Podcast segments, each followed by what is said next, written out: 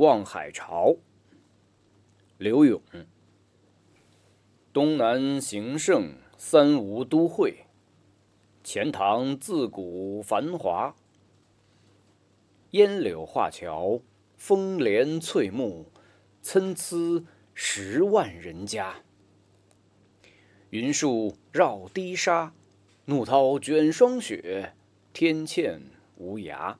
市猎朱姬，户盈罗绮，竞豪奢。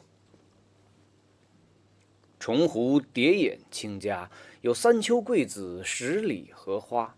羌管弄晴，菱歌泛夜，嬉嬉钓叟莲娃。千骑拥高崖，乘醉听箫鼓，吟赏烟霞。翌日图将好景，归去凤池夸。在词史上。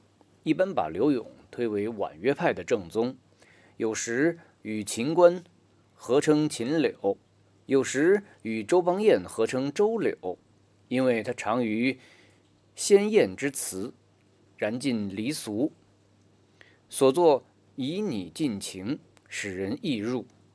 就其大部分作品而言，固属如此，然亦有不同风格。在这首《望海潮》中，词人。以大开大合、直起直落的笔法，描写杭州的繁荣景象，仿佛在读者面前展开一幅宏伟壮丽的历史画卷。因此，李之仪在论及词体发展时说：“他铺叙展演，备足无余，形容盛名千载，如同当日。”陈振孙也称其词“承平气象，形容趋近”。词的上阙一开头即以鸟瞰式镜头设下杭州的全貌，他点出了杭州位置的重要、历史的悠久，揭示出所咏主题。三吴旧指吴兴、吴郡、会稽、钱塘及杭州。清顾祖禹。读史方舆纪要，陈至钱塘郡，随平陈，废郡至杭州。此处称三吴都会，即言其为东南一带三吴地区的重要都市，字字铿锵，力能镇止。其中“形胜”“繁华”四字，乃一篇之主脑。自烟柳以下，便从各个方面描写杭州之形胜。与繁华，烟柳画桥，写街巷河桥的美丽；风帘翠幕，写居民住宅的雅致。风光旖旎，用笔言倩。参差十万人家一句，以力挽千军之势，转弱调为强音，表现出整个都市户口的繁数。参差为大约之一。云数三句。又推开一层，由室内说到郊外，在钱塘江堤上，行行树木，远远望去，郁郁苍苍，犹如云雾一般。一个“绕”字，写出长堤以里曲折的态势。怒涛二句，写钱塘江水的澎湃与浩荡。天堑原意为天然的鸿沟，南史。孙范传云：“长江天堑，古来县隔，即言长江形势之险要。”这里移来形容钱塘江，亦十分妥帖。钱塘江八月观潮，历来称为盛举。早在唐代，李白就在《横江词》中写过：“这江八月何如此？涛似连山喷雪来。”宋初，潘浪。在《九泉子》中也说：“长忆观潮，满国人争江上望。来移沧海尽成空，万面鼓声中。”写杭州钱塘江潮是必不可少的一笔。试猎三句，只抓住朱姬和罗绮两个细节，便把市场的繁荣、市民的殷富反映出来。朱姬、罗绮。又皆妇女服用之物，并暗示杭城声色之盛，缀以“净豪奢”一个短语，反映了市民穷奢极侈的生活。下阙前半段专咏西湖。西湖经唐代白居易的治理，五代吴越王的营建，至于宋初已十分秀丽。词从湖山胜盖、四时风物、昼夜笙歌、湖中人物四个方面，描绘了它的美好风貌。重湖是指西湖中的白堤将湖面分割成的里湖和外湖。叠眼是指灵隐山、南屏山、惠日峰等重重叠叠的山岭。湖山之美，词人先用“清嘉”二字概括，接下去写山上的桂子、湖中的荷花，这两种花也是代表杭州的典型景物。白居易《忆江南》云：“江南忆，最忆是杭州。三四月中寻桂子。”郡亭枕上看潮头。杨万里晚出净慈寺送林子方诗云：“毕竟西湖六月中，风光不与四时同。接天莲叶无穷碧，映日荷花别样红。”柳永这里则以工整的一联，描写了不同季节的两种花。据罗大经《鹤林玉露》卷十三云。此词流波，金主亮闻歌，欣然有目于三秋桂子，十里荷花，遂起投鞭渡江之志。说的虽有些夸张，但这两句确实写得高度凝练。他把西湖以至于整个杭州最美的特征概括出来，具有心动人心的艺术力量。羌管弄晴，灵歌泛夜，对仗也很工整。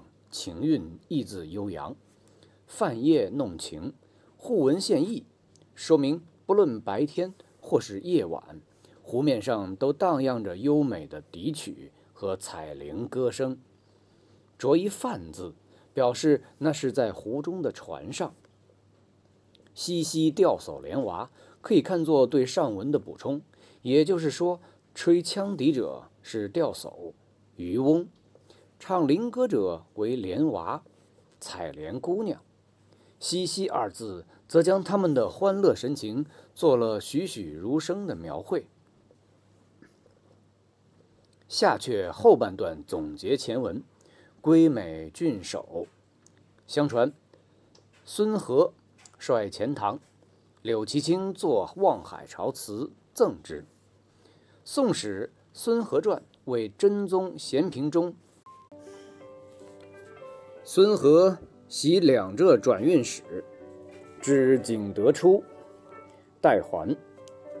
和乐鸣教，勤接事类。后晋之有词意者，必为称扬。孙和礼贤下士，爱好词意，故刘永作《望海潮》以赠。为了博得孙和的称扬和言誉，他不得不在最后唱一点颂歌。然而笔致洒落，音调雄浑，仿佛令人看到一位威武而又风流的地方长官，饮酒赏音，笑傲于山水之间。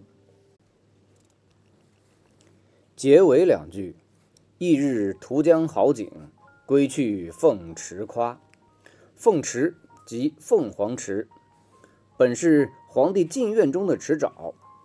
魏晋时，中书省递进恭进，因以为名。